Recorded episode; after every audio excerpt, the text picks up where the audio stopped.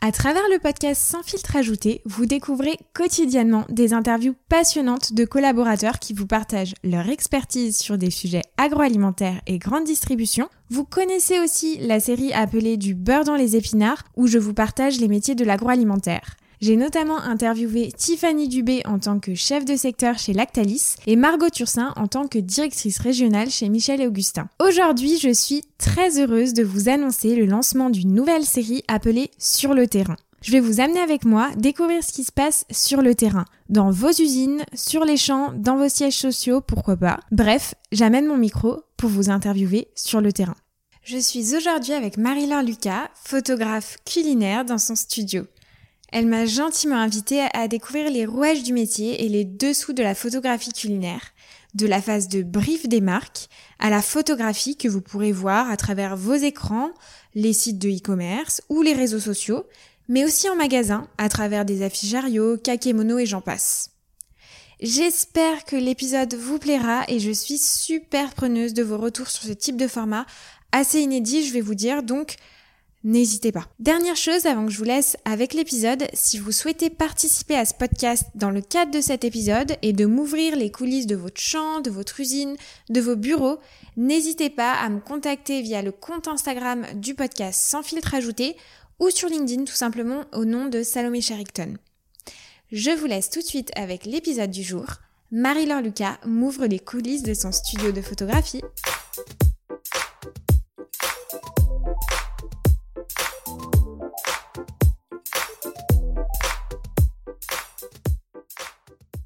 Alors, je te propose, Marie-Laure, qu'on fasse un tour de ton studio pour voir un petit peu comment ça se passe sur le terrain, parce qu'on aime bien euh, les auditeurs euh, voir sans filtre comment euh, comment on travaille. du coup, en face de moi, c'est top. Il y a l'appareil photo. Bon, je vais pas dire les luminaires cette fois, mais les lumières, en tout cas, pour pour que tu puisses traiter tes images au mieux.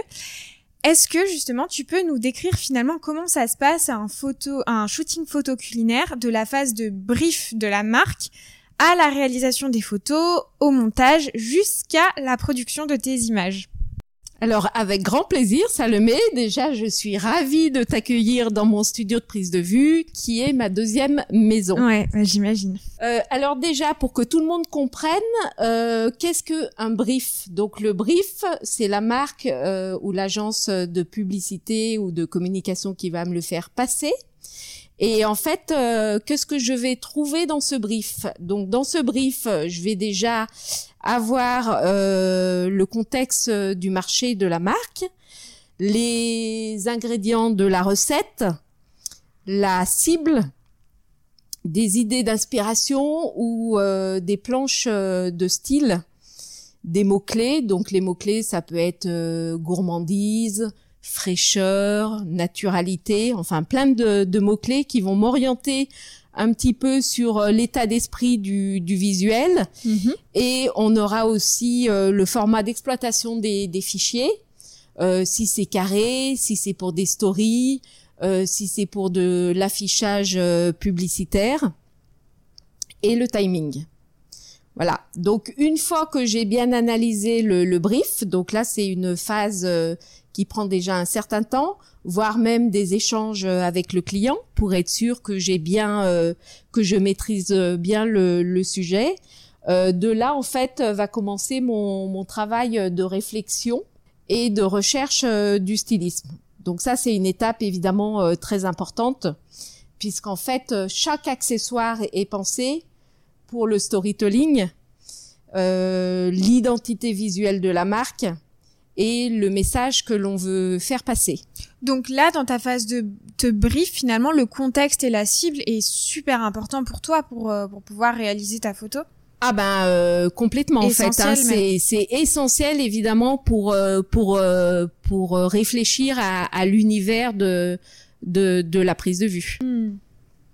Donc en fait, donc là je parlais pour le pour la recherche de, de stylisme avant évidemment la création du visuel.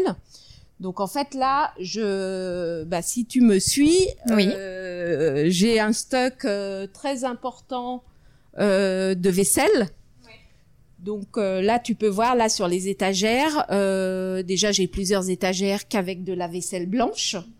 Donc là, je vais avoir la petite euh, assiette avec euh, des rebords, la petite assiette sans les rebords, une assiette qui peut être en céramique ou en porcelaine. Je vais avoir la grande assiette, je vais avoir la petite coupelle, je vais avoir le grand bol, le petit Mm. bol, le moyen bol. Donc euh, voilà. Et ça, c'est l'ingrédient qui va définir euh, qui- dans quel euh, contenant tu le mets. Ah, complètement. Alors, il y a déjà donc, euh, comme je, euh, comme je te disais tout à l'heure, euh, comme sur le brief, à un moment donné, je vais avoir euh, des idées d'inspiration ou des planches de style. Donc euh, là, en fait, c'est soit on me met des visuels référents, Mhm. soit on me met euh, des, des petites photos. Par exemple, là, il y a pas longtemps, j'ai eu un brief et on marquait dessus fond bois D'accord. mais j'avais quatre photos différentes à réaliser, mais les quatre photos fond bois. Donc j'aurais pu prendre le même fond. Euh, mais en prenant le même fond, euh, déjà, euh, on allait un peu s'ennuyer visuellement parlant. Bien sûr. Et après, ben, sur une des recettes, il y avait un petit peu euh, le côté euh, cuisine euh, ancienne, tradition, authentique. Donc là, j'ai plutôt euh, misé sur euh, un fond euh, rustique. Et inversement, j'avais une recette qui faisait un peu plus euh, moderne, contemporaine. Donc là, j'ai misé sur un fond bois en bois clair et euh, en lamellé collé qui a le côté plus contemporain. D'accord. Donc effectivement, ça va être la recette, ça va être la taille des ingrédients, parce que on imagine du boulgour, par exemple, une salade de boulgour. Si je la mets dans une grande assiette, euh, ben malheureusement, on va perdre le côté des, des grains de boulgour, et en perdant le côté des grains de boulgour, eh ben on va perdre la gourmandise. Donc euh, là, visuellement parlant, je vais peut-être plutôt opter pour une petite assiette, comme ça, je serai plus proche du produit, et ça sera plus gourmand. Alors après, bah, pour euh, continuer dans, le stylisme, bah, là tu peux voir, euh, là je sais pas, je dois avoir une vingtaine de, cuillères en bois, donc en, bois de noyer, en bois clair, en bois foncé, en fonction de la forme et de la taille. Euh, voilà. Euh, bah là un peu plus loin, là j'ai tous mes ustensiles de, de cuisine, donc euh, tu peux voir, j'ai plein de passoires di- différentes, j'ai mon écumoire. J'ai mon éplucheur, j'ai ma cuillère à spaghetti. Bon, évidemment, le four, le micro-ondes, le réfrigérateur, mais un seul ne me suffit pas. Donc là, dans mon stock, comme tu vois là dans ma pièce là où j'ai mon stock, j'ai encore un autre réfrigérateur, j'ai le congélateur. Et justement, quand tu montes tous les ustensiles, euh, passoires, etc., est-ce que souvent tu es amené à devoir cuisiner le produit avant euh, avec des, des conseils peut-être de, de préparation ou pas du tout? Ah bah complètement, complètement. Alors évidemment que ça dépend quel type de prise de vue je dois réaliser, mais évidemment que si j'ai tout ça, il y a certains éléments qui vont me servir comme accessoires de stylisme, mais évidemment que j'ai plein d'autres ustensiles qui vont me servir pour la préparation du plat ou de la recette. Absolument. Là, si tu euh, toujours dans mon local là où j'ai du, du stock, là le- j'ai le stock des matières donc euh, pour faire les fonds. Donc euh, là j'ai le côté effectivement si on veut un fond en ardoise euh, ou autrement là j'ai bah là tu vois là j'ai un panneau de, béton ciré. Euh, là tu peux voir en fait euh, tout plein de plateaux en bois. Donc euh, là j'ai un, plateau en bois, donc c'est une vieille table même rustique. Bah, là j'ai mon fameux plateau en, bois en lamellé collé, donc quelque chose qui fait plus contemporain. Ici là tu peux voir euh, une petite table en, en chêne euh, clair. Je viens de te montrer déjà pas mal de choses, mais en fait il faut savoir que euh, quand je dois penser une image, il me manque toujours quelque chose. Donc évidemment que tout ça est complété par un achat en magasin. Et puis aussi, ben, j'aime beaucoup chiner. Et puis c'est aussi une nécessité en, fonction de, l'ambiance du visuel. Et donc je vais chiner le dimanche au puce du canal Ah, c'est génial. pour trouver la pépite. Ah, c'est génial de savoir ça. Enfin, c'est vrai qu'on on s'attend pas forcément à ce qu'un photographe ait le besoin euh, de devoir trouver justement pour composer ses photos euh, des éléments particuliers. C'est euh, c'est top d'avoir cette info. On, on, on, passe pas mal de temps effectivement à la recherche pour vraiment euh, créer une, euh, une identité propre à chaque image, ça c'est sûr. Donc ça c'est ta partie finalement réflexion et avec tous les outils que tu as. Alors ça c'est ma partie stylisme, c'est-à-dire que la réflexion, c'est presque avant le stylisme. C'est entre le brief et le stylisme. Je réfléchis comment, euh, quel accessoire je vais mettre, qu'est-ce qu'il me faudrait. Et après, voilà, il y a toute cette euh, recherche de, de stylisme. Euh, une fois que le stylisme est pensé et voire même validé pour le client, c'est-à-dire qu'il n'est pas rare que une fois que j'ai imaginé tous les accessoires, le fond, euh, ah bah j'ai même oublié de te montrer en fait. Là par exemple j'ai aussi euh, toutes euh, toutes les par exemple en textile j'ai toutes euh, les serviettes. Donc j'avais avoir des serviettes en lin, des serviettes en coton, du rouge, du vert, du prune, du jaune. Donc en fait tu regardes le matériel que tu as et c'est ça qui va t'inspirer ou euh, tu vas peut-être chercher de l'inspiration sur internet également. Euh... C'est, il y a, y a, je vais trouver l'inspiration dans plein de choses. Alors déjà, je m'intéresse aussi beaucoup à la décoration. Oui. Donc euh, je, je feuillette effectivement euh, pas mal de de magazines de, de déco. Euh, j'aime bien évidemment euh, regarder les les, les nouvelles tendances. Je peux faire évidemment des recherches sur Internet. Euh, c'est vraiment, euh, je vais trouver en fait les, les idées dans dans plein de, de, supports différents et évidemment euh, euh en moi aussi avec euh, peut-être un petit côté créatif. Bien sûr, bah j'en doute pas. Hein, la peinture, la photographie. Bon, écoute, on n'en doute pas. Voilà, donc une fois que j'ai rassemblé tout ça, que j'ai éventuellement fait une euh, prise de vue, que je fais valider au client qui lui montre en fait tous les accessoires que j'ai pu imaginer pour la pour la photo et donc euh, validé par le, le client. Euh, bah, la veille du shooting, en fait, euh, je vais aller acheter tout ce qui est produit frais. Alors, ce qu'il faut savoir, c'est que, par exemple, si dans ma photo, je dois avoir une tomate, Bon, bah rien que l'achat d'une tomate, en fait, c'est un véritable casting. C'est-à-dire que je vais sélectionner ma tomate en fonction de sa forme, mm-hmm. euh, mais aussi en fonction de sa couleur, et évidemment de veiller à ce que la tige de la tomate soit bien verte et bien fraîche. Voilà, donc euh, même le choix d'une tomate prend du temps. Bon, alors une fois que j'ai rassemblé tout ça, bon bah arrive euh, le la phase où en fait euh, j'installe euh, j'installe mon décor, euh, mes accessoires, euh, mon plat ou mon assiette. Je compose mon image et là je crée ma lumière. Et c'est une fois que la lumière est faite que là je vais effectivement dresser mon assiette jamais avant. Pourquoi? Ben pour garder évidemment le maximum de fraîcheur. Et euh, quand je parle de fraîcheur, c'est même sur un plat cuisiné euh, de garder presque ce côté fumant de de la sortie du four. Donc quand tu règles ta lumière, comment ça se passe? Parce que en face de nous, donc on a toutes les lumières, on en a quatre, même cinq différentes. Euh, lesquelles tu utilises Là, on en a largement plus. Largement Regarde, il y a plus. tout Ah ce oui, qui, il y pas vu. Il y a tout ça là-bas. J'en ai dans les Ah oui. valises. Ok. Euh, alors ça, je vais t'en parler euh, Un petit peu plus tard. Je vais t'en parler Ouais. un peu plus loin.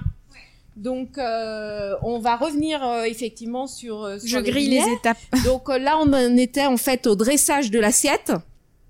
Et en fait, pour le dressage de la- l'assiette, là, j'ai un petit outil de prédilection qui est une pince, euh, une petite pince chirurgicale. Ça ressemble un petit peu à une pince à épiler, euh, mais en fait, c'est une pince chirurgicale. Et là, ça me permet euh, de, mettre avec précision mon ingrédient et ma petite herbe aromatique. Je, je sais parce que euh, on a déjà travaillé ensemble. T'as quelques souvenirs?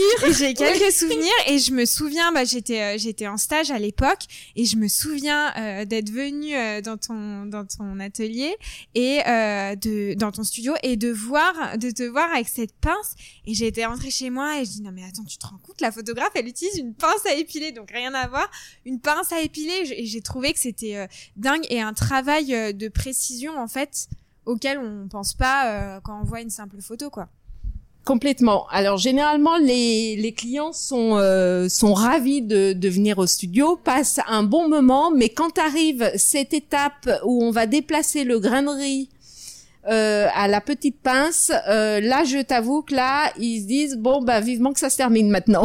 Oui, et puis même même toi, j'ai envie de te dire peut-être que tu préférerais aussi euh, être seule parce que ça demande un, un travail peut-être de concentration et de précision. Euh, là, c'est un travail minutieux de concentration et de précision. Et quand mes clients ne se déplacent pas et n'est pas présent sur le shooting et me demandent d'envoyer la photo par mail pour validation, bon quand on met la petite herbe aromatique euh, dessus euh, pour le côté aérien, donc pas posé n'importe comment euh, sur le plat, genre le petit brin d'aneth, si j'envoie par mail pour validation, même si mes même si mes éclairages sont, sont, sont, sont coupés, en fait, l'herbe tient vraiment pas longtemps. Bah oui, donc, donc voilà, d'où ce côté effectivement de, de méticuleux, de précision.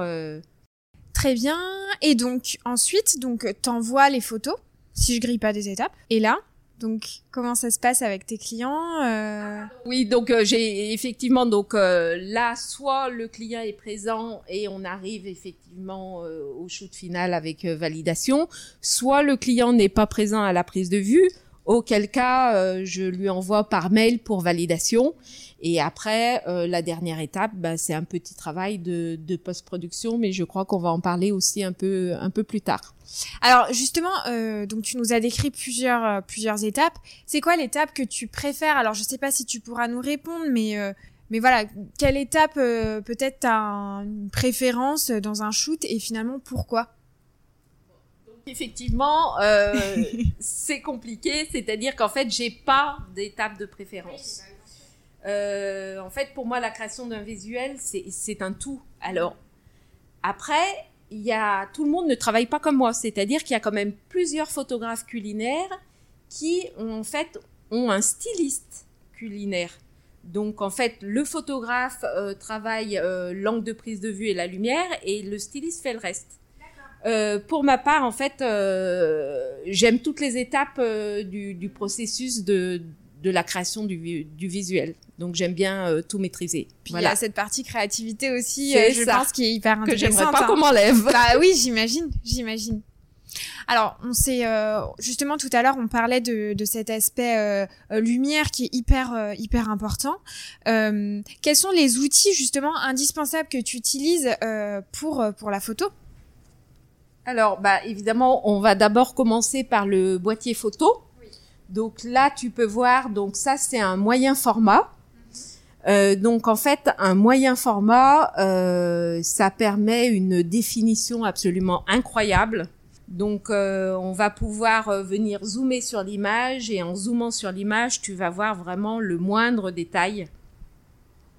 Ça permet aussi évidemment euh, des grands, des, des, forts rapports d'agrandissement, entre autres pour de l'affichage 4 par 3 dans la rue. Donc euh, ça c'est mon petit euh, joujou et bijou, voilà. J'imagine. Donc euh, tout ça, bah, ce boîtier qui est évidemment très lourd, qui est quand même un boîtier qu'on plutôt de, de, studio puisque c'est quand même plus compliqué à manipuler à l'extérieur. bah il est monté sur le pied à colonne. Donc tu vois là la colonne elle doit faire à peu près 3 mètres 50. donc l'avantage d'être monté sur un pied à colonne, c'est déjà que ça permet évidemment une grande stabilité du, du boîtier. Ça évite aussi qu'on se prenne euh, les pieds euh, dans le dans les pieds photos justement. Et puis euh, aujourd'hui où je t'ai dit qu'il y avait pas mal de photos qui se faisaient en top view, donc euh, en vue de dessus, bah, ça permet évidemment de, de monter l'appareil assez haut pour des vues des vues aériennes. Hmm. Et là, donc, tu as fixé, bien évidemment, sur ton boîtier un objectif. Est-ce Mhm. que les objectifs, tu les changes en fonction du type de travail que tu as à faire ou pas du tout? Ah, ça c'est une très bonne question. Donc effectivement, euh, on utilise plein d'objectifs différents. Entre autres, là, celui qui est monté dessus, c'est un téléobjectif, donc euh, qui permet effectivement une vue rapprochée. Donc ça veut dire que ça permet aussi de rapprocher les plans. Donc euh, après, on peut avoir le 50 mm qui équivaut en fait à la vision humaine. Donc euh, l'angle de, de, de vue, le champ, euh, voilà. Et puis après, évidemment, on peut avoir euh, le grand angle, qui est donc euh, beaucoup plus large que la vision humaine. Mais euh, le problème du grand angle, c'est qu'il va y avoir des déformations qui vont apparaître. Donc euh, c'est vrai que pour pas mal de prises de vue, et entre autres la prise de vue en studio et le culinaire, on va plutôt privilégier le, le téléobjectif. Là, ce que tu peux voir en fait sur mon boîtier, euh, j'allais même oublier de t'en parler, c'est tellement euh, mon quotidien que voilà, j'allais. Ça, c'est en fait une cellule. Et cette cellule, elle va me permettre de déclencher tout ce que tu vas voir. Là, tu vois toutes ces petites boîtes au sol. Ça, c'est des générateurs de puissance. Donc, quand je vais appuyer, en fait, euh, ma cellule va déclencher tous ces générateurs de puissance et ces générateurs de puissance, en fait, ça va me permettre de régler la puissance de mes éclairs sur les torches. Donc concrètement, comment ça se passe? T'as ta cellule qui est sur ton boîtier, donc c'est un, un espèce, je sais pas comment on pourrait le, le modéliser pour que les auditeurs euh, comprennent euh, ce que c'est, mais c'est euh, comme un espèce de petit boîtier apposé sur l'appareil photo. Absolument, qui se met à la place, en fait, d'un- flash. Qui se met à la place d'un flash. Tu vois, là, il y a effectivement des griffes et effectivement sur euh, ça se met à la place d'un flash. Et au moment où je vais déclencher en fait euh, euh, l'appareil photo, en fait, eh ben ça va envoyer un signal et ça va voilà. Donc ben voilà, co- comme ça là on va parler de l'éclairage. Donc tu vois là c'est des générateurs de puissance. Euh, c'est assez conséquent et en fait ça va me permettre de régler la puissance des éclairs qu'il y a sur les torches. Alors les parce que les torches elles ont euh, deux types de lumière. Bah, D'ailleurs si tu veux je peux t'en allumer une. Hop. Voilà. Donc là, tu vois, la lumière que tu vois allumée, c'est la lampe pilote. La lampe pilote, ça va, c'est pas ce qui va me permettre de faire la photo. Ça va juste me permettre de voir les ombres, euh, les mauvais reflets, les choses comme ça. Parce que derrière, tu vas voir, je vais déclencher. Voilà. C'est ça qui va me faire faire la photo. D'accord, donc Ça, en c'est fait, le il y a flash. eu un, un flash, voilà, exactement. Ok. tu vois la lampe pilote, si je prends euh, par exemple de la glace, la glace qui va faire euh, fondre vite, donc je précale ma lumière avant de mettre la glace ou je mets une glace qui de toute façon sera pas shootée parce qu'elle va vite euh, s'altérer. Et une fois que ma lumière est réglée, la lampe pilote, tu vois, je peux la couper. En revanche, mon flash va continuer. Et en tournant ça, ça va me régler vraiment la puissance du flash. Alors, ce qui est super intéressant, c'est que si je veux travailler en créant un contre-jour, eh ben en fait, le contre-jour, ça veut dire que la lumière sera beaucoup plus forte, euh, celle qui arrive de l'arrière, que celle qui arrive de l'avant. Bien sûr. Donc c'est comme ça que je vais vraiment pouvoir travailler euh, toute la toute la toute la lumière. Ensuite, euh, bah, tant qu'on, oui, ben voilà, tant qu'on re- reste sur l'éclairage, en fait, donc les torches, euh, je peux mettre plein d'équipements différents dessus. Donc là, on a des bols. Là, au-dessus de toi, c'est une boîte à lumière. Là, et j'en ai plein d'autres, mais celle-ci, elle est à portée de main, donc je te la montre. Ça, c'est ce qu'on appelle un nid d'abeille que je viens rajouter sur mon, sur mon bol. D'accord. Donc là, tu vas te demander à quoi ça sert tout ça. voilà.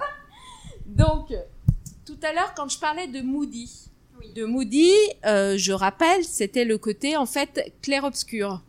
Donc, on éclaire le produit et toute l'ambiance qu'il y a autour euh, reste un petit peu euh, dans la pénombre. Bah, pour faire ça, je vais utiliser soit, tu vois là-bas, ce sorte de canon à lumière, c'est ce qu'on appelle un spot découpe, Mhm. ou soit c'est pas ou, mais des fois c'est et.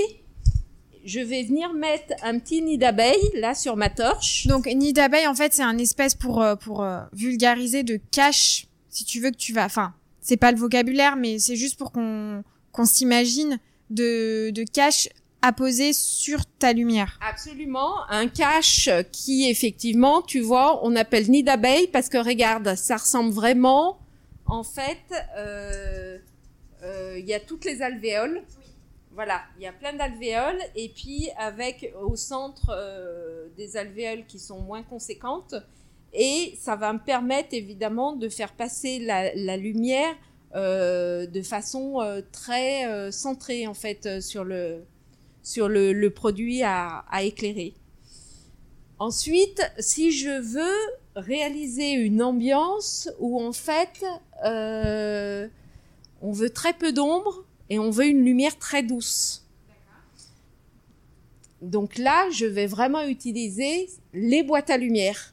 Donc les boîtes à lumière, c'est ce qu'on a en fait au-dessus de nous qui est pas forcément au-dessus, ben là, tu as, un exemple au-dessus, mais tu vois, là-bas sur cette torche, euh, voilà. Donc, euh, donc en fait, en mettant toutes ces boîtes à lumière, ça va me créer vraiment des ombres très douces, peu marquées, et puis, euh, alors, des fois, ça dépend ce qu'on fait. Par exemple, euh, si on fait des, photos euh, euh, de, beauté, voilà, on va peut-être vouloir ça.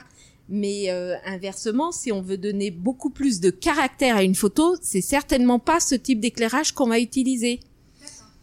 On va utiliser, euh, par exemple, euh, si je veux faire euh, prendre des, des photos de, de, de, salade et qu'on ait ce sentiment d'être en plein été euh, dans un jardin. Donc tout ça, on va le faire au studio.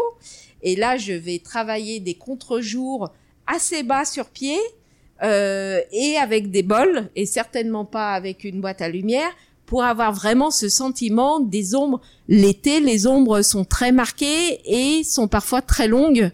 Euh, voilà. D'accord. Hyper intéressant. Ok. Donc, euh, donc voilà, il y a, y, a, y a, pas euh, une recette d'éclairage. Euh, c'est vraiment en fonction de ce qu'on, du rendu qu'on attend, qu'on souhaite. Très clair. Alors justement, une autre, une autre question. Euh, combien de transformations, de montage, de retouches euh, tu vas faire avant d'arriver euh, au produit final?